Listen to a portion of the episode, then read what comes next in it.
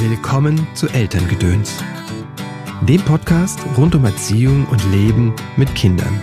Man kann Eltern helfen, dass ihr Kind diese innere positive Stimme bekommt. Und auch wenn das Kind irgendwann im, im Schiff sitzt, im Boot sitzt und rausfährt und es kommt eine Riesenwelle auf das Kind zu, dass die Elternstimme sagt, du schaffst das, ich bin zuversichtlich, ich bin bei dir. Schön, dass du eingeschaltet hast zu dieser Episode von Elterngedöns. Mein Name ist Christopher End. Ich unterstütze Eltern darin, die Beziehung zu ihrem Kind bewusst zu gestalten. Was in unseren Rucksack kam, war nicht unsere Entscheidung. Was wir weitergeben, schon. Auf deinem Weg des Elternseins begleite ich dich in Einzelsitzungen, sei es online oder hier in der Praxis in Köln, in Seminaren und Kursen. Letzte Chance, ins nächste Wutprogramm einzusteigen. Am 21. September startet das Programm Wut mach's gut. In diesem Elf-Wochen-Programm nehme ich dich an die Hand und wir schauen ganz genau, wie kann sich der Umgang in der Wut in deiner Familie verändern. Alle Informationen dafür findest du auf der Homepage christopher-end.de oder du schreibst mir. Jetzt zum Gast der heutigen Folge. Hilal Virit ist Kinder- und Jugendpsychotherapeutin und arbeitet in eigener Praxis in Neu-Isenburg. Das ist in der Nähe von Frankfurt am Main. Mit Beginn der Pandemie hat die zweifache Mutter begonnen, auf TikTok und Instagram zu posten und Anregungen und Hilfe zu geben für Eltern und für junge Menschen. Und äh, mittlerweile erreicht sie auf beiden Kanälen weit über 100.000 Menschen. In ihrem frisch erschienenen Buch Miteinander sprechen, miteinander wachsen, liebevolle Kommunikation mit deinem Kind widmet sie sich an sehr praktischen Beispielen einer friedvollen Eltern-Kind-Kommunikation. Wie das geht, das erfährst du in dieser Folge. Hallo Hilal, herzlich willkommen im Podcast. Schön, dass du da bist. Ja, vielen Dank, dass ich hier sein darf. Du hast ein Buch geschrieben, Miteinander sprechen, miteinander wachsen, liebevolle Kommunikation mit deinem Kind. Konflikte lösen durch liebevolle Kommunikation, ist das nicht Wunschdenken eigentlich? Hm, ja, das könnte man erstmal so denken oder annehmen. Ja, aber das ist es nicht. Natürlich kommt mhm. es auf viele Faktoren an, mhm. aber ähm, eine feinfühlige Kommunikation, die bewirkt schon ganz, ganz viel auf der, ja, in der Eltern-Kind-Beziehung. Mhm. Wofür ist das gut, diese feinfühlige Kommunikation? Ja, die feinfühlige Kommunikation, die kann eigentlich präventiv auch schon eingesetzt werden, mhm. um Konflikte zum Beispiel zu vermeiden. Natürlich sind Konflikte auch sinnvoll und können produktiv mhm. sein, aber ich sag mal, wenn man zum Beispiel positive Glaubenssätze fördern möchte, dass das Kind zum Beispiel bestimmte bunte Samen von den Eltern bekommt und sagt, ja, ich fühle mich wertvoll, ich fühle mich mhm. irgendwie stark oder angenommen.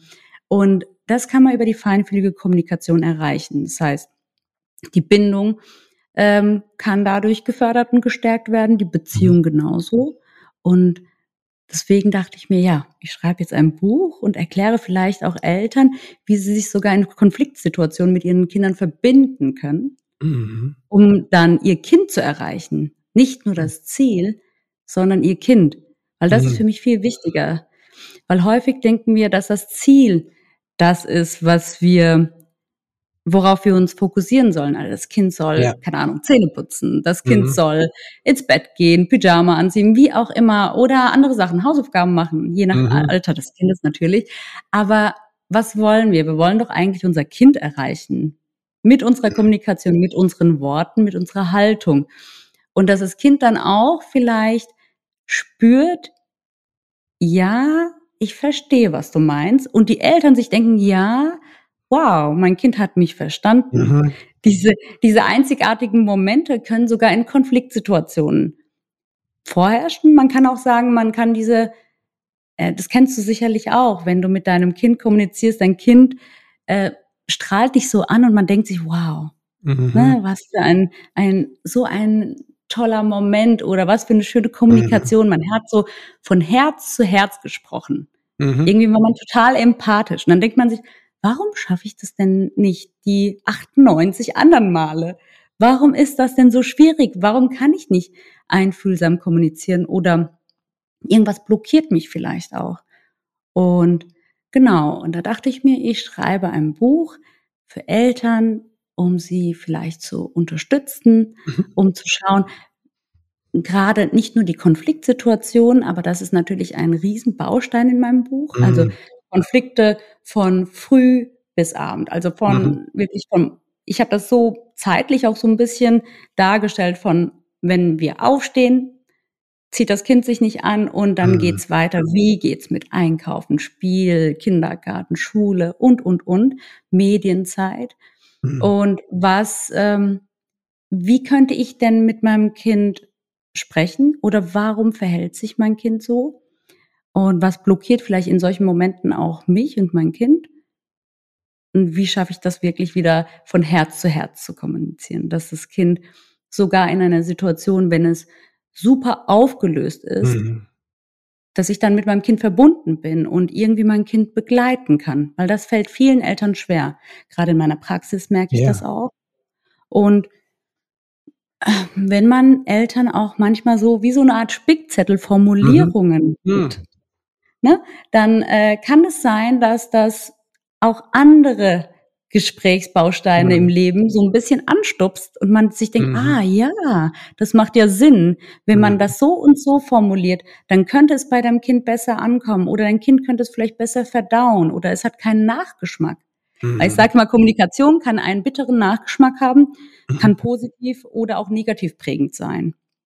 Und da habe ich jetzt einfach zwei ganz ähm, meiner Meinung nach hilfreiche Kapitel. Einmal ein Spickzettelkapitel mit, Mhm. also für die Konflikte und einmal ein Kapitel, da geht es darum, wie erkläre ich es meinem Kind. Das heißt, Mhm. äh, zum Beispiel, mein Kind ist total ängstlich.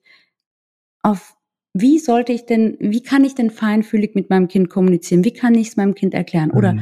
Scheidung, Trennung, Krieg. Also das Mhm. sind ja alles Themen, die kommen Mhm. im Alltag und die Kinder kommen mit ihren Fragen. Und dann überlegt man sich, oh mein Gott, wenn ich das Mhm. und das sage, überfordere ich mein Kind. Und ähm, mein, mein Anliegen war, dass ich äh, sozusagen überlege, wie können denn Eltern feinfühlig diese, dieses Wissen, das sie haben, Ja. auch dann sozusagen verpacken in ihre Mhm. Botschaften. Warum Genau. fällt uns das so schwer, wenn du sagst, die Herz-zu-Herz-Verbindung, die gibt es manchmal und dann in 98% der Fälle, gerade im Konflikt, wieso fällt uns das so schwer?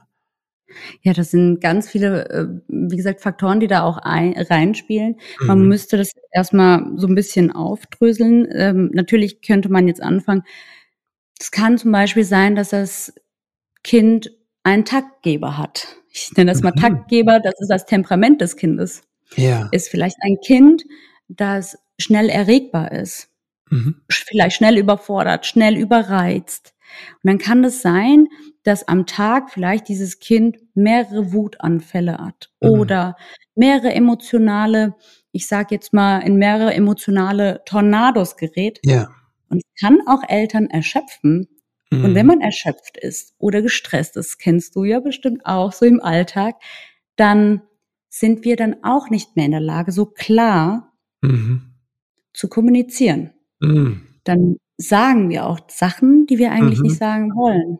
Und da ist unser Gehirn auch total unter Stress. Und mit Mhm. Stresshormonen im Gehirn können Mhm. wir auch nicht so wirklich unsere vernünftigen Areale erreichen. Zumindest sind die vielleicht manchmal auch außer Kraft gesetzt. Jetzt mal so ganz banal beschrieben. Und es kann dann Mhm. auch sein, dass wir, wie gesagt, blockiert sind. Natürlich kommen auch andere Themen rein, so im Alltag, wie es gibt Stolpersteine in der Kommunikation. Also das Temperament ist auf jeden Fall ein Ja. ähm, eins, was ein Stolperstein darstellen kann, wenn man noch nicht weiß, wie man vielleicht mit den Bedürfnissen des Kindes ähm, Mhm. umgehen kann, wie man kommunizieren kann. Und das Kind fühlt sich vielleicht dann auch in dem Augenblick nicht verstanden. Ein Thema wäre natürlich auch, ähm, was habe ich denn für sprachliche Kommunikations, ich nenne das jetzt mal Erben von meinen Mhm. Eltern, von meinen Großeltern bekommen. Das heißt, wie sieht es aus? Wie wurde mit mir gesprochen? Mhm. Wir, ähm, was hat mich geprägt? Durfte ich zum Beispiel aussprechen? Was wurde mir vielleicht, ähm, was für Glaubenssätze haben mir meine Eltern mitgegeben?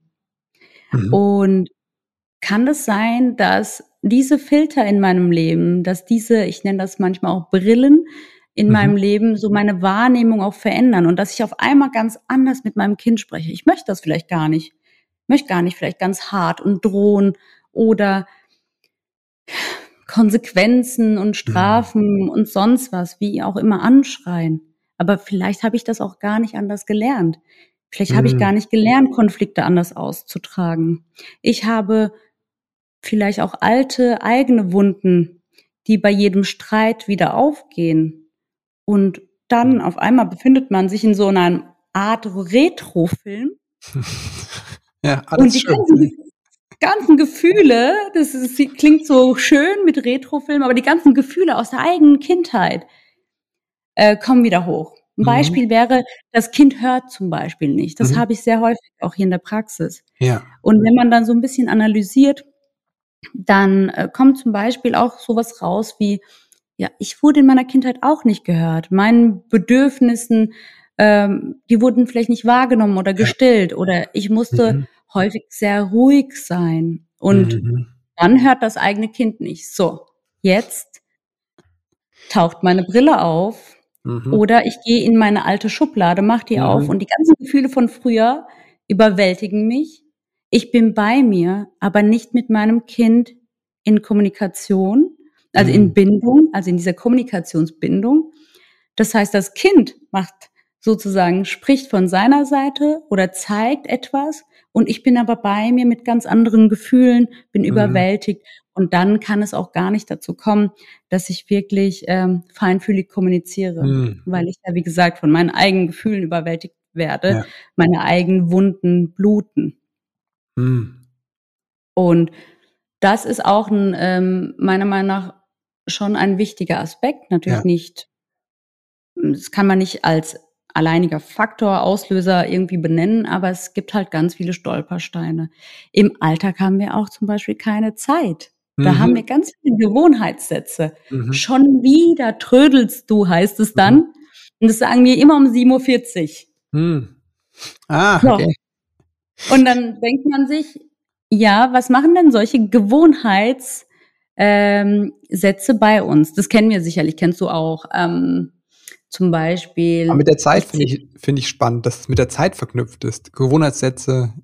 Genau, das kann die Zeit sein, mhm. das kann eine Situation ah. sein. Das mhm. heißt, du musst es oder dir so Ort, vorstellen, ja. Mhm. oder ein Ort, genau, mhm. Personen.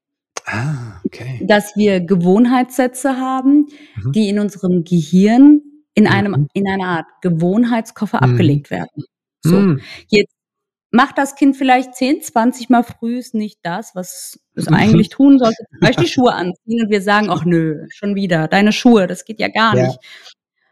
Und dann merkt sich unser Gehirnsekretär in der nächsten Situation, der wird sich ja wieder nicht anziehen, der wird seine ja. Schuhe nicht anziehen. So, jetzt kommen wir mit der Einstellung, mit der Haltung, mhm. schon auch mit so einer, vielleicht so einer Grund, mhm. Mm, mit so einem Gefühl dahin, ja mhm. genau, vorwurfsvoll und schauen auch schon kritisch das Kind zieht vielleicht, macht gerade was anderes, ist beschäftigt. Auf der Prioritätenliste kommen einfach Schuhe anziehen gerade gar nicht, ist mhm. gar nicht äh, priorisiert. Mhm. Und dann folgt dieser schöne Satz. Ähm, es war doch klar, du trödelst wieder, du ziehst deine Schuhe nicht an. Mhm. So. Kriegen wir diese Gewohnheitssätze aus unserem Gehirn? Ja. Mhm. Aber man muss sich das so vorstellen, Gewohnheitssätze sind wie Autobahnen, mhm. die fahren wir schnell, die kommen mhm. schnell, weil wir sie schon sehr oft benutzt haben. Und neue Sätze, neue mhm. produktive, hilfreiche Sätze sind Trampelpfade. Das heißt, da müssen wir schon ein paar Mal drüber laufen, mhm. das probieren, bis es auch bei meinem Kind ankommt und auch in meinem Gehirn ankommt, dass es eigentlich sich verändern kann, dass das Kind nicht mhm. immer trödelt, und mhm. ja, und diese Gewohnheitssätze stören uns häufig auch in unserem Alltag. Die rutschen schnell raus, weil wir einfach, da muss ich auch alle Eltern in Schutz nehmen. Es ist einfach hektisch und ja. die Arbeit und was auch immer dazu kommt, andere Belastungen und dann rutschen so Sachen raus wie eins, zwei und ich zähle jetzt bis drei, was passiert dann? Das mhm. ist ist Drohung. häufig ein Gewohnheitssatz, was ja. Äh, genau Drohung ist. Und damit erreichen wir das Kind nicht. Wir drohen. Ähm, das Kind folgt vermutlich auch aus Angst. Oder es geht in Widerstand. Ne? Oder es geht in Widerstand, je mhm. nachdem. Mhm. Wenn es jetzt aus Angst folgen würde, wäre es so, dass die Mutter sich natürlich selbstwirksam fühlt oder der Vater Ja. und sich denkt, ja, es hat doch geklappt, also mache ich das jetzt ich noch doch die weiter. ganze Zeit, wir müssen härter durchgreifen, ne? Genau, genau, härter durchgreifen oder das funktioniert. Es war Mhm. doch klar, ich hätte einfach mal auf meine Eltern hören sollen, die mir Mhm. schon seit Jahren sagen, dass meine Kinder auf der Nase rumtanzen. Ja. Und wenn man sich selbstwirksam fühlt, Hm. Ja. Das ist so, so, wie können wir uns selbstwirksam fühlen, wenn wir den feinfühligen, den liebevollen Weg gehen? Ähm, ich denke, wenn man vorher schon ähm, nicht in der feinfühligen Kommunikation war und sozusagen ganz Ja. viele Autobahnen im Gehirn mit diesen Gewohnheitssätzen, dann ist das so, dass wir üben Mhm. und das wird Früchte tragen. Okay. Wir investieren, es braucht Zeit. Aber es wird Früchte tragen. Da bin ich Mhm. mir einfach, ich bin sehr zuversichtlich. Ich erlebe hier ganz viele Eltern, die Wow. mit wirklich einer sehr, sehr dysfunktionalen Kommunikation bei mir ankommen in meiner Praxis. Ja. Aber mit der Zeit, die, diese Eltern blühen auf und sie Wow. haben so tolle, bunte, bunte Samen für ihre Kinder. Mhm. So unendlich wertvolle Samen, die sie dann wirklich in so einen Frucht, fruchtbaren Mhm. Boden, weil Kinder saugen das auf. Kinder wollen sich ja verbinden. Sie wollen mit uns kooperieren. Sie sind ja nicht unsere Gegner oder Tyrannen oder manipulierende, wie auch immer. Mhm. Und wenn wir dann diese Samen haben und die dann einpflanzen, das blüht, das bestärkt die Eltern. Und dann wollen sie auch davon mehr und sie wollen auch feinfühlig kommunizieren. Man muss natürlich schauen, wo sind die Blockaden, wo sind die Stolpersteine. Mhm. Warum hast du es denn bisher noch nicht erreicht, Mhm. deine Superkraft zu aktivieren Mhm. und deinem Kind sozusagen auch ein Cape zu schenken und zu sagen, hey, du hast auch eine Superkraft und wir zusammen, wir schaffen das. Ja, wie gesagt, also ich denke Zeit, Übung, manchmal Mhm. auch Begleitung. Ja. Also man darf nicht davon ausgehen, dass man das alles immer alleine schaffen muss. Ich bin immer sehr, sehr dankbar, wenn Eltern Mhm. bei mir anrufen oder eine E-Mail schreiben, bei Ja. mir vorbeikommen.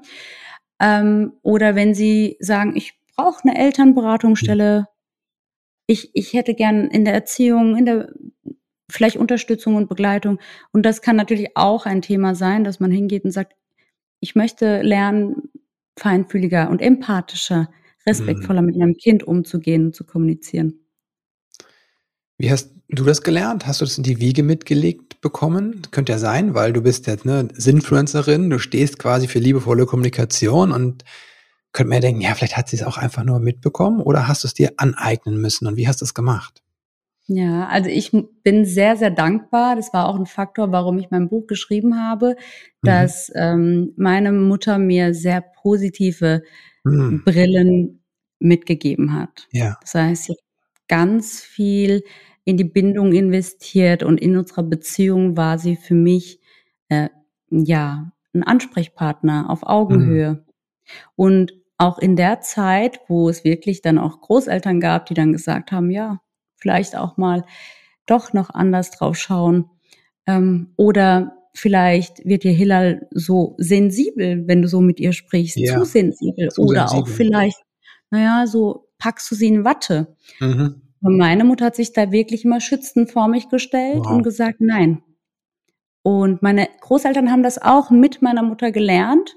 Mhm. Und sie sind genauso. Also sie, sie mit der Zeit wurden sie, ähm, nehmen sie auch jetzt diesen feinfühligen Weg und die Kommunikation, auch wenn sie das gar nicht, ähm, ja, in ihrer eigenen Biografie sozusagen erlebt haben und erleben durften. Ich bin sehr dankbar. Also ich wurde sehr bindungsorientiert erzogen Mhm. Und äh, das hat mir immer Kraft gegeben, für meine eigenen Bedürfnisse einzustehen. Und das hat dazu geführt, dass ich mich sehr viel mit Kommunikation beschäftigt habe. Mhm. Gerade auch als Verhaltenstherapeutin in der Praxis Mhm. musste ich natürlich schauen, immer wenn Konflikte entstehen Mhm. oder auch ähm, Verhaltensauffälligkeiten, Mhm. was steckt denn dahinter und Mhm. wie könnte man das ändern und wie kann ich denn diesen Eltern ähm, Formulierungen mitgeben? Früher habe ich das Ja. so gemacht, dass ich die liebsten Autoren, Autorinnen auf eine Liste gesetzt habe und diese Ratgeber habe ich dann weitergegeben an Eltern und gesagt, schaut Mhm. mal, da sind ganz viele tolle Beispiele, schaut mal rein. Aber ein, ein Buch, was sich wirklich nur um mit Kommunikation beschäftigt oder mit Alltagskonflikten, Ja. das findet man selten, weil ähm, wenn es um Kommunikation geht, da wollen sich irgendwie nur Politiker oder wirklich Mhm. Manager oder andere Personen äh, damit beschäftigen, ja, weil sie bestimmte Ziele haben, die sie verfolgen und sagen, ich muss Mhm. meine Kommunikation optimieren. Mhm. Und wenn ich meine Superkraft richtig einsetze, dann werde ich die anderen Leute auch ja, beeinflussen können Mhm. und so weiter und so fort. Und wenn es um die Eltern-Kind-Kommunikation geht, ist es noch sehr ja, dürftig, würde ich jetzt Okay. mal sagen. Also wenn man im Internet zum Beispiel mit Mhm. Worten Bindung schaffen Mhm. sucht, findet man kaum was. Wow, okay. Was du über deine Mutter erzählt hast, ne, das hat mich, mir kam so ein Bild, weil die ja quasi in beide Richtungen gewirkt hat, ne? Also Generationen vor und zurück, ähm, wie so ein, ein Stein, der ins Wasser fällt, ne, und so weite Kreise zieht. Das, ähm, Ja, weißt du, was deine genau. Mutter da so bewegt hat, diesen Schritt zu machen? Weil sie hat ja was anders gemacht als ihre Eltern. Ja. Also vermutlich, also die Rückmeldung ist, dass sie sagt, ich habe ganz viele Bücher gelesen, als Ah, bevor okay. du auf die Welt gekommen Wow. bist. Und sie sagt, sie hat sich ganz viel mit Pädagogik beschäftigt. Mhm. Das hat sie definitiv nicht studiert oder auch Mhm. irgendwie im Beruf ähm, sozusagen hat sie das nicht notwendig gehabt. Aber sie meinte, ähm, sie hatte auch schon natürlich in der Schwangerschaft, wie viele Eltern bestimmt auch, eine sehr, sehr enge Bindung zu mir. Und Ja. als ich auf die Welt kam, hat sie schon gemerkt, dass ich so eher in Richtung, vielleicht würde man das jetzt als schüchtern bezeichnen, Mhm. so vielleicht ein bisschen geräuschempfindlich etc. Mhm. pp. Und dann dachte sie, okay, was gebe ich meinem Kind mit? Mhm. Welche Geschenke für ihr Leben? Also nicht für Mhm. heute, sondern wie kann ich sie ein Leben lang vielleicht positiv prägen? Wow. Und ähm, ich kann jetzt noch sagen, wenn ich bei meiner Mutter sozusagen die Tür aufmache, sind da Mhm. überall ganz viele Mhm. Elternratgeber und ganz viele Wahnsinn. Bücher. Und ich finde, ich bedanke mich. Und das hat sie mir auch mitgegeben. Ich bin auch ein Bücherwurm geworden. Mhm. Irgendwann hat sie gesagt, hier Hilal, ein Bibliotheksausweis, geh und äh, leih dir die Sachen aus. Wir können nicht mehr so viele Bücher hier stapeln. Mhm. Und das hat sie auch gemacht. Das habe ich von ihr. Und ja, da muss man eigentlich dankbar sein. Und da bin ich auch dankbar, dass viele Eltern mittlerweile auch so sind, dass sie viel Mhm. lesen, dass sie sich viel bemühen, um ähm, sich Wissen anzueignen, Ja. wie sie ihr Kind ein Leben lang prägen können Mhm. und ihr Kind wirklich erreichen können. Ich merke das ja auch an Social Media. Mhm. Ich meine, ich habe 2020 bin ich da ganz spontan bin ich habe ich einen Account eröffnet Mhm. und ein Profil auf Instagram und dachte mir, okay, jetzt mh, werde ich ähm, niederschwellig, gerade was die Psychotherapie betrifft, Eltern, Jugendliche aufklären. Und ach, da war ein, da war so ein Interesse da. Mhm. Sie wollten wissen, was sie tun können, damit ein Kind keine Verhaltensauffälligkeiten entwickelt, damit das Kind Mhm. Keine negativen Glaubenssätze, weil viele Mhm. kennen das. Viele sind auf meiner Seite und sagen, ich kenne das. Ich habe so viele negative, blockierende, hinderliche Glaubenssätze und das möchte ich Mhm. nicht. Ich möchte diese transgenerationale Weitergabe, Mhm. also von einer Generation Mhm. in die nächste, stoppen, durchbrechen. Mhm. Und da sieht man eigentlich, wie reflektiert mittlerweile die Eltern sind. Und ja, da kann ich auch Parallelen ziehen, dass ich sage, ja, meine Mutter hat das auch schon gemacht, hat es an mich weitergegeben. Ich gebe es vielleicht jetzt an meine Community Mhm. weiter oder an Menschen, die das gerne lesen wollen, Mhm. dass sie ihren Kindern positive Brillen aufziehen und diese Brillen sozusagen das Kind immer wieder unterstützen, auch wenn die Eltern nicht mehr da sind Mhm. diese innere Elternstimme, Mhm. die man ja durch die Bindung am Anfang bekommt, durch die Interaktion, ähm, man kann das programmieren Mhm. und man kann Eltern helfen, dass ihr Kind diese innere positive Stimme bekommt. Und auch wenn das Kind irgendwann im, im Schiff sitzt, im Boot sitzt und rausfährt und es Mhm. kommt eine Riesenwelle auf das Kind zu, Mhm. dass die Elternstimme sagt, du schaffst das, ich bin zuversichtlich, ich bin bei dir.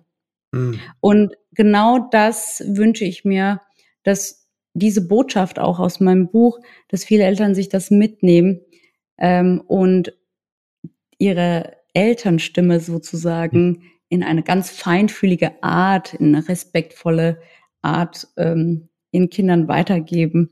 Und dass die Kinder sich dann auch vielleicht irgendwann umdrehen und sagen, danke, Mhm. Papa, danke, Mama. Wow.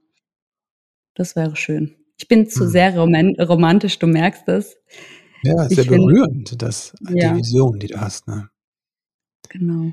Wenn dein Buch ist ja voll mit diesen, diesen wirklich sehr konkreten Tipps und diesen sehr konkreten, so macht man es besser nicht, so macht es besser, so Genau. an Beispielen, äh, das glaube ich sehr hilfreich ist, diese praktische, ähm, wirklich ne, das zu sehen. Aber wo, wo ist vielleicht auch das Buch oder generell Bücher? Ne? Du hast ja schon erzählt, was deine Mutter und du aus Büchern gewonnen habt. Wo ist vielleicht aber auch bei Büchern, ähm, wo geht's mit Büchern nicht weiter? Wo brauche ich was anderes? Als Mhm. Eltern, wenn ich persönlich wachse und merke, ich komme irgendwie da nicht weiter, was würdest du sagen, ist der Punkt? Oder woran kann ich Ja. merken, dass ich eigentlich was anderes brauche, vielleicht als ein Buch? Genau. Also natürlich jetzt, ob es jetzt in meinem Buch ist oder in ganz vielen anderen Büchern, Mhm. da sind ganz viele hilfreiche Tipps und Strategien. Aber manchmal braucht man einfach eine ganzheitliche Begleitung. Mhm. Da- Das meine ich, dass zum Beispiel mein Buch genauso wenig wie andere Bücher Traumata, eigene psychische, auch Mhm. vielleicht Auffälligkeiten, Störungen, Erkrankungen. Das Mhm. können wir gar nicht tragen. Und auch wenn das Mhm. jemand behaupten sollte, da bin ich komplett dagegen, dass man Mhm. sich da irgendwie selbst therapiert. Da wäre es zum Mhm. Beispiel sinnvoll zu sagen, okay, vielleicht habe ich nicht nur ein ähm, alte Wunden, die sich aktivieren, die ich vielleicht mit ein, zwei Übungen lösen kann, diese Mhm. Blockaden, sondern ich brauche vielleicht jemanden, der mit mir tiefer da einsteigt und Ja. mein Trauma oder sonst was löst. Und da sind einfach professionelle Unterstützung sinnvoll. Und da sind Psychotherapeuten auf jeden Fall die Mhm. richtigen Ansprechpartner. Ähm, und da darf, braucht man auch nicht zögern. Mhm. Jeder hat sein eigenes Päckchen zu tragen. Und wenn wir so Mhm. einen Sorgensack uns anschauen, wenn jeder einen unsichtbaren Sorgensack hat, Mhm. Jeder hat seine Steinchen in diesem Sorgensack, der eine mehr, der andere weniger. Und dann kann man auch einfach sagen, hey, ich kann das gerade nicht alleine tragen mit meinem Sorgensack. Der wird mir zu schwer, der sitzt mir auf meiner Brust und ich habe das Gefühl, ich kann vielleicht gar nicht atmen mit diesen Sorgen Mhm. und schon gar nicht für mein Kind wirklich da sein. Mhm. Klären wir doch das erstmal, was da in meiner Biografie vielleicht war, was Mhm. mich jetzt von meinem Kind distanzieren lässt oder unsere Beziehung beeinträchtigt. Und ich glaube, das ist eigentlich, ähm, das würde vielen Eltern helfen, weil bei mir kommen die Eltern meistens erst ganz, ganz spät an. Mhm. Und Also, erst auch, wenn die Kinder zum Beispiel Verhaltensauffälligkeiten Mhm. zeigen. Wenn ich nie mein Kind in den Emotionen begleiten kann, weil ich das nie gelernt habe, Mhm. Dann sind die Eltern nicht daran schuld und keiner. Also häufig ist da Schuld im Raum. Mhm. Nein, dann kann die Person das nicht. Und eine Selbstregulation Mhm. braucht man, um das Kind ko-regulieren zu können. Damit meine ich, ich muss mich ja erst irgendwie regulieren Mhm. können mit bestimmten Emotionen, die mich vielleicht auch überwältigen. Damit ich mein Kind begleiten kann, wenn das Mhm. im Wutanfall oder im, in der tiefen Trauer auf dem Boden liegt. Ja. Und sich dann nicht in den Strudel reinziehen zu lassen. Und das kann wirklich auch etwas sein, dass man sagt, professionelle Hilfe. Für Familien gibt es ja ganz tolle Hilfen, ob es Mhm. jetzt digital ist Mhm. oder auch ähm, vor Ort, ähm, dass man dann sagt, Familienberatungsstellen, Erziehungsberatungsstellen. Mhm. Für Kinder gibt es natürlich Kinder- und Jugendlichen, Psychotherapeuten und für die Erwachsenen den psychologischen Psychotherapeuten. Mhm. Das würde ich auf jeden Fall empfehlen, wenn man merkt, mit Büchern komme ich eigentlich nicht weiter. Mhm. Ja, manchmal ist mein Eindruck, dass bei manchen Kinder- und Jugendpsychotherapeutinnen irgendwie tatsächlich am Kind ne, in erster Linie gearbeitet wird. Ne? Und wenn ich dann die Menschen mitbekomme, denke ich mir, ja, was ist mit der anderen Seite? Ne? Ja. Und äh, Eigentlich ist unser Das- Auftrag nicht so. Also unser Auftrag, Mhm, auch wenn man okay. das so jetzt mal rechtlich sieht, ist, Mhm. ähm, dass wir eine Sitzung mit dem Kind haben, Ja. Und ähm, die vierte Sitzung dann mit den Eltern. Mhm. Manchmal ist das nicht ausreichend und dann gerade bei den Kleinen, Mhm. da stelle ich zum Beispiel den Antrag, dass ich halb halb, also dass ich die Eltern Ah, genauso okay. oft sehe wie die kleinen Kinder. Es kommt Okay. natürlich auf den Therapeuten, auf die Mhm. Therapieschule und und und also Mhm. an und ähm, ob man dann auch ein bisschen die Eltern mit auffangen möchte Ja. oder nicht. Klar kann man auch sagen parallel, dass man sagt, hey, wir sind jetzt gerade bei deinem Kind Mhm. hier und es geht hier um die Themen, die Ja. dein Kind betreffen. Für deine eigenen Themen bräuchtest du hier einen Psychotherapeuten. Das darf Mhm. man ja dann auch im Endeffekt Ja. empfehlen. Genau. Es gibt ja auch immer Dinge, wo ne, ganz klar ist, da ist was im, ne, wie im Kind angelegt. Ne, kann ja auch ne, eine Auffälligkeit sein oder ne, dass er das äh, man Eltern erlebt, die das ganz gut begleiten können. Und trotzdem ist das Kind äh, so, wie es ist. Ne? Und dann ist es nicht Natürlich. systemisch ist, sondern es ist einfach ne, von der Anlage her oder vom Temperament oder von ne, oder eine, eine Störung jeder Art. Ne? So gibt's ja auch. Ne? Hm. Manchmal Ja, ist mein Eindruck, dass die Eltern so außen vor gelassen werden, ne? wie ne, dann, Ja, entweder ist es so, dass den Eltern häufig die Schuld in die Schuhe geschoben wird. Mhm. Du warst Mhm. es. Also ich habe zumindest äh, so den Eindruck. Oder sie werden außen vor gelassen. Ja. Und ich ähm, sage, natürlich gibt es so viele, gerade als Therapeutin kann ich sagen, so viele Störungen, die gar nichts mit den Eltern zu tun Richtig, haben. natürlich, ja. Können die Eltern sich auf den Kopf stellen, Nee, da wird genau. sich nichts verändern. Ja. Aber natürlich gibt es auch Themen, ähm, die Eltern mit beeinflussen können und Mhm. die eine einfühlsame und feinfühlige Kommunikation ähm, ja auch unterstützen oder Mhm. auch vielleicht auch beheben. Also wenn man überlegt, zum Beispiel bei einer ma- massiven Geschwisterrivalität, da kann man mit der Kommunikation super viel erreichen. Ja. Ja, da, da kann man die Eltern super anleiten, was sie sagen können, was sie tun können Mhm. und wie sie diese, ähm, ich sag mal, Kommunikationsbindung, ich nenne das immer Mhm. so, äh, diese Kommunikationsbindung, darunter meine ich nicht die Bindung zu Mhm. den Eltern. Meistens ist die ja auch irgendwie, ja, also viele Kinder sind ja auch sicher gebunden. Ich meine bei der Kommunikationsbindung eher, dass ähm, eine Art Anruf, wie so eine Anrufverbindung. Du rufst dein Mhm. Kind an, aber vielleicht Ja. auf einer falschen Nummer und dein Kind Ja. ruft dich an auf der falschen Nummer und äh, da, da kommt die Ansage, hey, deine Eltern sind gerade nicht erreichbar. Das Mhm. Kind steht vor einem und denkt sich, warum verstehst du mich gerade nicht? Ja. Und dass äh, diese Kommunikationsbindung dann wieder herzustellen, Mhm. aufzubauen, zu stärken, Mhm. das kann schon präventiv viele, viele ähm, auch Verhaltensauffälligkeiten ja verringern und ein Schutzcape bieten. Hm. Wo kann ich das, gibt es eine Möglichkeit zu unterscheiden? Liegt es jetzt eher an mir als, ne, als Elternteil oder liegt es vielleicht eher doch ne, auf der Seite des Kindes? Gibt es da? Eine, Ja, also wenn man mal überlegt, zum Beispiel, wenn jetzt ein Kind, ein Jugendlicher, eine Jugendliche kommt und hat vielleicht auch eine Depression. Mhm.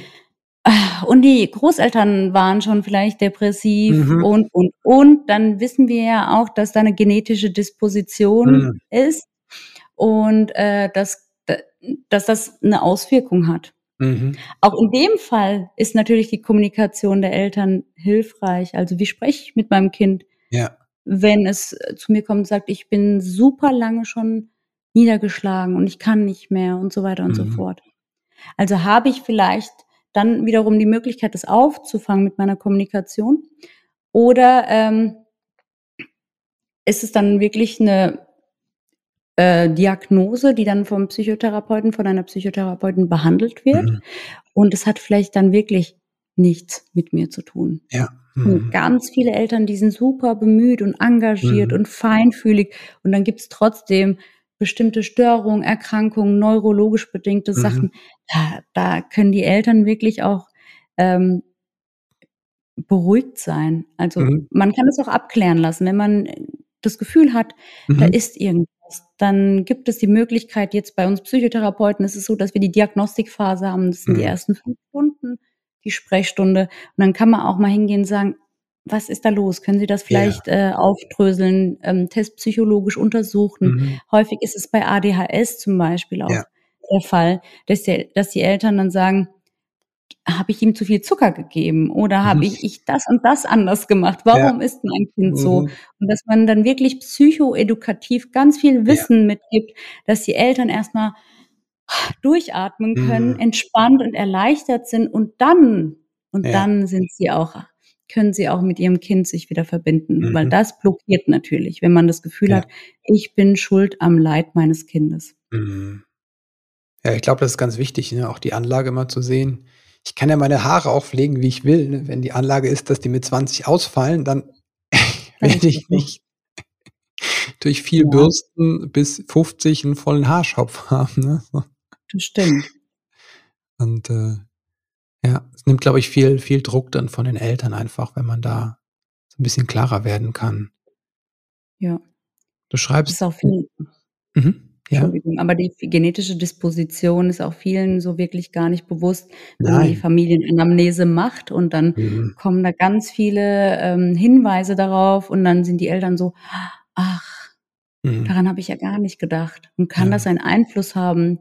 Können die Gene so prägen? Und dann sage ich, ja, klar, die Gene können einen Einfluss haben, aber die Erfahrung, die ihr Kind mit ihnen macht, natürlich auch. Und Mhm. wenn man da positiv und ähm, ja, unterstützend dem Kind beisteht, dann kann man natürlich mhm. auch ein bisschen was abfedern, abfangen, so eine ja. Art Schutzpuffer sein.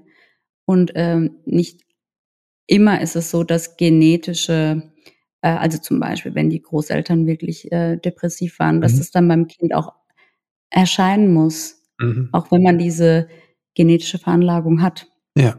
Kommt ja immer auf die verschiedenen Situationen und auf die anderen Faktoren an. Ja. Werden die Gene an- oder ausgeschaltet überhaupt? Ne? Also das ist ja auch, ja. gibt es eine Möglichkeit durch das Umfeld.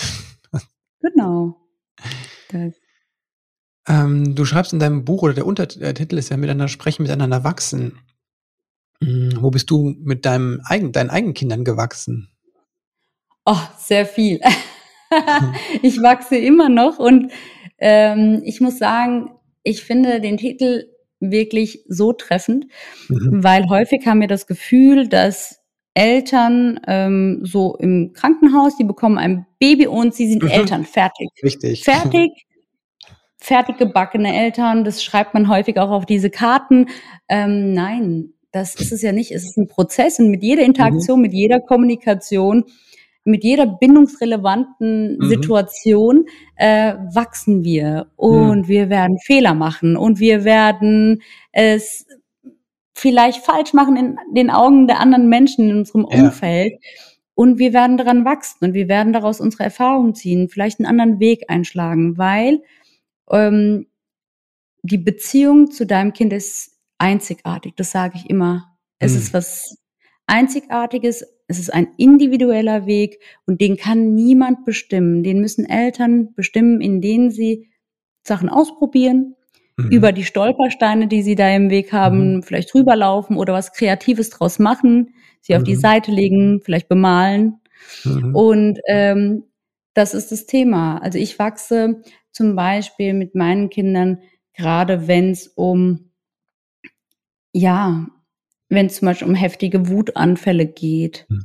oder ähm, wenn es darum geht, dass man früher als Psychotherapeutin immer gedacht hat, lehrbuchmäßig, wenn ich A mache, dann folgt B mhm. und dann sagt meine Tochter aber C, D, E, F und ich mir denke, eigentlich sollte doch jetzt B folgen. Wieso folgt mhm. das nicht? Mhm. Dann wachse ich und dann lerne mhm. ich und äh, das nehme ich mit und bedanke mich bei meinen Kindern. Und wir erleben das tagtäglich. In mhm. jeder, in jeder, in jeder Verbindung denke ich mir am Abend, boah, das war aber lehrreich. Was hat dich zuletzt überrascht? Zuletzt, meine jüngere Tochter ist sehr pfiffig. Mhm. Und manchmal habe ich aber das Gefühl, sie ist noch dreieinhalb. Mhm. Und manchmal spreche ich dann auch auf diesem Niveau. Aber scheinbar versteht sie mich auch schon auf einer ganz anderen Ebene. Mhm. Und sie hat mir eine Antwort gegeben, die mich so überrascht hat, dass ich dachte, wow, okay. Mhm. Sie denkt schon so anders und so reflektiert.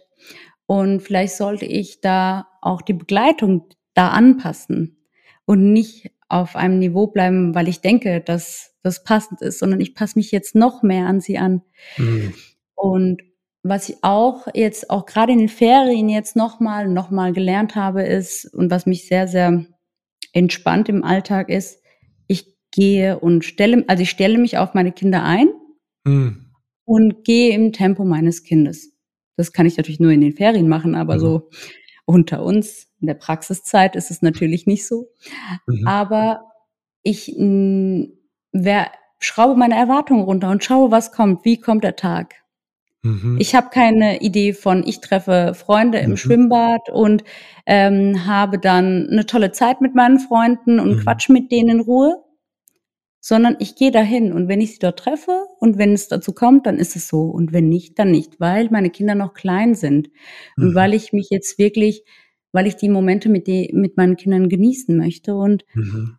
diese Erfahrung, ja, das ähm, hat auch jetzt gerade so mein, meinen Weg so ein bisschen verändert. Mhm. Also die Erfahrungen jetzt in den Ferien. Das war wirklich, äh, daran bin ich auch gewachsen, weil normalerweise ist es so, dass man sich wirklich als Elternteil was vorstellt und man möchte mhm. etwas. Und ja. wenn das nicht funktioniert, ist man enttäuscht. Mhm. Und das erlebe ich, habe ich auch am eigenen Leib erlebt. Man möchte sich mit irgendwelchen Freunden treffen und einen schönen Tag mhm. oder einen schönen Abend haben. Mhm. Aber die Kinder machen total einen Strich durch die Rechnung, weil sie sagen, mhm. nö, ich bin überreizt, ich bin müde, ich will jetzt ja. nach Hause. Oder heute habe ich halt äh, so überwältigende Gefühle, dass mhm. das jetzt mit dem, was du dir vorstellst, nicht funktioniert. Und jetzt ist die Sache, bin ich sauer auf mich? Mhm. Bin ich sauer auf meine Kinder? Mhm. Was Aufs ist Leben. das Thema? ja. Weil du hast es mir gerade jetzt sozusagen nicht ermöglicht. Nein. Und dann zu überlegen, wie, was für ein Weg wäre jetzt für unsere aktuelle Situation sinnvoll? Und da äh, gibt es immer wieder Möglichkeiten, die Situation zu optimieren und dann auch, ja, miteinander zu wachsen.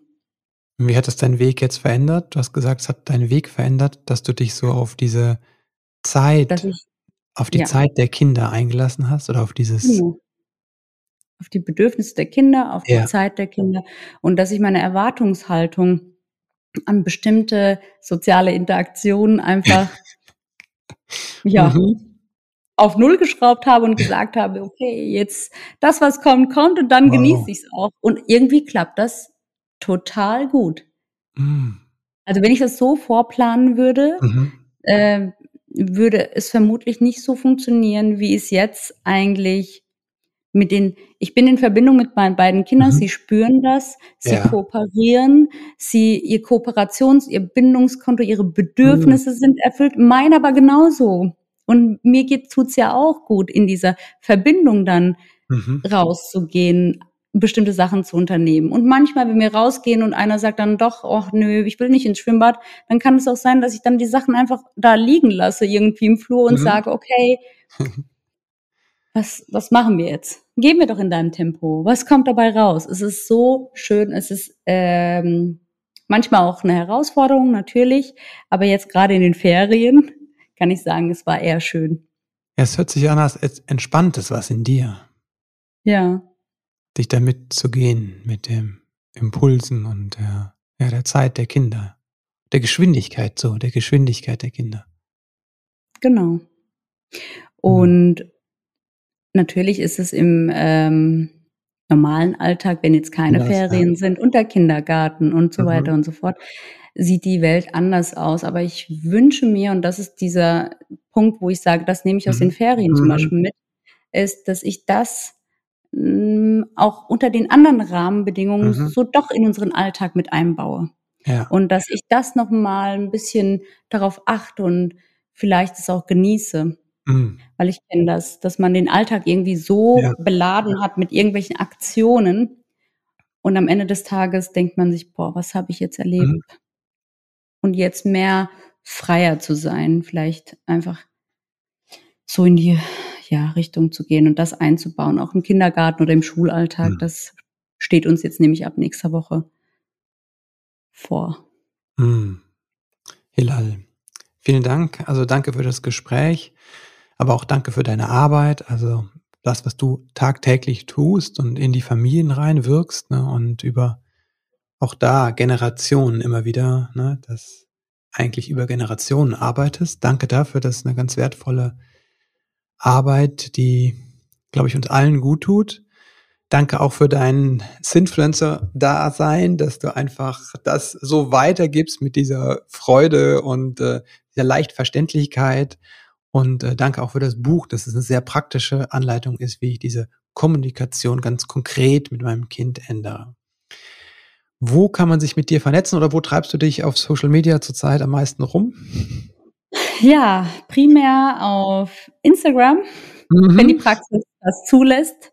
Mhm. Äh, dann bin ich da online und ähm, drehe Reels und Beiträge und versuche in meinen Stories manchmal einfach ähm, alle Leser und Leserinnen mitzunehmen, mhm. wie so mein Praxisalltag auch aussieht und wo sie auch mhm. vielleicht, mhm. wenn sie professionelle Unterstützung suchen, wo sie mich finden oder wo ja. sie Kollegen und Kolleginnen von mir finden können, weil das ist ja gar nicht so einfach. Mhm. Ähm, also Instagram auf jeden Fall für Jugendliche und ähm, junge Erwachsene bin ich auch auf TikTok, um mm. einfach da auch eine Anlaufstelle zu sein. Ja. Das habe ich nämlich gerade in der Pandemiezeit habe ich da ganz vieles ähm, junge Erwachsene mhm. abholen können, die zum Beispiel unter, Sozi unter sozialer Phobie leiden ja. und sich dann zu Hause verbunkert haben. Und mhm. da habe ich über TikTok ganz viele erreichen dürfen. Wow. Und da bin ich auch sehr, sehr dankbar. Also, wie gesagt, Instagram, mhm. äh, TikTok.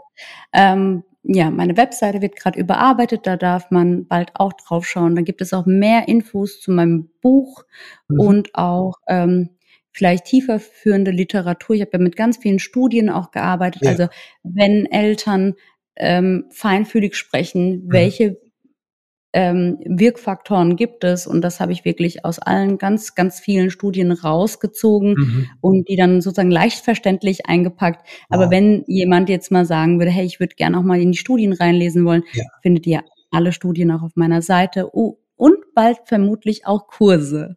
Mm, das ist jetzt gerade so ein bisschen angedacht. Ähm, Kommunikation, feinfühlige Kommunikation, Kommunikation von Herz zu Herz, ja. so mm. in die Richtung gehend. Mhm. Genau. Sehr schön. Links packen wir alle in die Show Notes. Jetzt noch ein paar letzte Fragen, die alle meine Gäste beantworten können, wenn sie wollen. Wenn du an deine eigene Kindheit denkst, was hat vielleicht gefehlt, was du dir später selbst beibringen konntest? Ähm, Entschleunigung. Mhm. Und das ist ja gerade das Thema, was ich, mhm. glaube ich, auch jetzt erklärt habe das bringe ich mir immer wieder bei, mhm. zu entschleunigen, zu innezuhalten, um zu schauen, ähm, welche Bedürfnisse habe ich ja. und wie kann ich die stillen? Als Mama, als Freundin, als äh, Frau, wie auch immer, in welchen mhm. Rollen wir überall, überhaupt sind. Und dieses Entschleunigen ist gar nicht so einfach, mhm. wenn man mal aus diesem Alltag rauskommt. Man ist ständig irgendwie unter Mhm. Man ist in, in, ja, man ist permanent in so einer Aktion. Man muss immer irgendwas machen. Und da versuche ich gerade mit meinen Kindern das auch gemeinsam zu lernen, mhm. so einem Marienkäfer hinterherzuschauen mhm. und zu überlegen, wie schön das eigentlich ist, mhm. dass man diese Zeit hab, hat. Ja. Und ja, also Entschleunigung, das ist das, glaube ich, ein großes Thema. Mhm. Den Moment genießen. Ja, Moment. Wofür, wofür bist du deinen Eltern dankbar? Ähm, eigentlich für, dass meine Mutter mich in meiner kindlichen Welt, in all mhm. den bunten Emotionen und Drachen und Einhörnern, die ich da mhm. hatte, sehr fantasievoll, mhm. dass sie mich da abgeholt hat und dass sie da diese Brücke gelaufen ist und mich auch an der Hand gehalten hat und gezeigt hat, ähm, welche tollen, tollen, ja, bunten Samen es gibt für die mhm. Glaubenssätze und welche Stärken ich auch habe, weil ich habe ja schon erwähnt, dass ich eher so schüchtern war mhm. und ähm, meine Stärken zu erkennen, meine Schwächen zu verstehen und mhm. dafür bin ich dankbar, dass meine Mama mich da in meiner Welt, da wo ich stand, wirklich jedes Mal abgeholt hat. Also sie hat nicht an mir gezogen und gezerrt, sondern mhm. sie hat mhm. mich da abgeholt, wo ich stand. Und dafür mhm. bin ich dankbar. wenn du werdenden Eltern drei Dinge mit auf den Weg geben könntest, so deine drei Wahrheiten, was wäre, was wären das? Das ist schwierig. Drei ist echt so eine begrenzte mhm. Zahl. Ähm, alles, was eine sichere Bindung zum Kind mhm. das führt, mhm. würde ich den Eltern mitgeben. Also eine sichere Bindung ähm, und auch, dass Eltern sich auf ihre Kinder einlassen, mhm. Sich vielleicht wirklich in die kindliche Welt mit reinziehen lassen und mhm. sich da umschauen, verstehen, was passiert mhm. in meinem Kind und dann auch, dass man genau in dieser kindlichen Welt gemeinsam mitwächst. Das wäre mhm. so mein zweiter Punkt. Also wirklich viel mhm. Verständnis ja. für das kindliche Verhalten und das, was da passiert im Kind. Mhm. Und das dritte wäre ganz viel ähm, Beziehung, Bindungszeit. Mhm. Das Thema Zeit finde ich wirklich gerade in unserer aktuellen Situation sehr, wie soll man sagen, das macht, hat einen sehr, sehr großen Effekt, glaube ja. ich, auf alles. Mhm. Zeit geben und Raum geben. Genau. Mhm. Aus beiden entsteht ja das, wenn man Zeit und Raum für Gefühle mhm. gibt. Zeit und Raum, um die Bedürfnisse zu verstehen, zu mhm. hören. Und Zeit und Raum für all das, ähm, was, was Kinder eigentlich prägt, so im Alltag auch. Ja. Das wäre schön. Also, positive Brillen weitergeben. Mhm. Sichere Bindungen auf die Kinder sich einlassen und Zeit. Ja. Genau, die drei Sachen auf jeden Fall. Mhm. Danke, Hilal. Sehr, sehr gerne, Chris.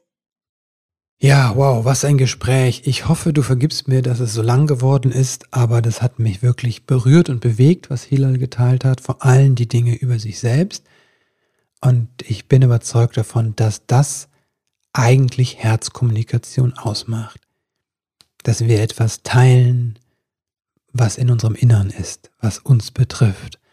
Etwas, das von Herzen kommt.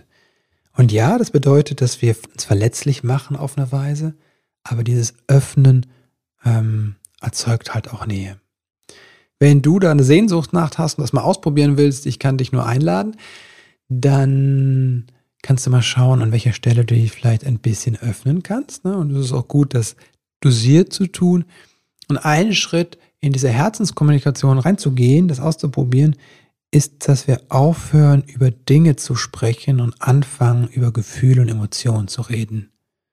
Also, statt zu sagen, das und das regt mich auf oder das und das ist scheiße und was haben die da wieder, die Politikerinnen, entschieden, einfach zu sagen, oh, und das macht mir gerade Angst oder ähm, das macht mich wütend. Und das ist der Dreh, das ist alles, was es braucht. Das kann ein großer Gamechanger sein. Ich wünsche dir jetzt von Herzen, dass du diese Herzenskommunikation lebst und lebst mit deinem Kind, mit den Menschen um dir herum und vor allem mit dir selbst. Alles Liebe und bis bald.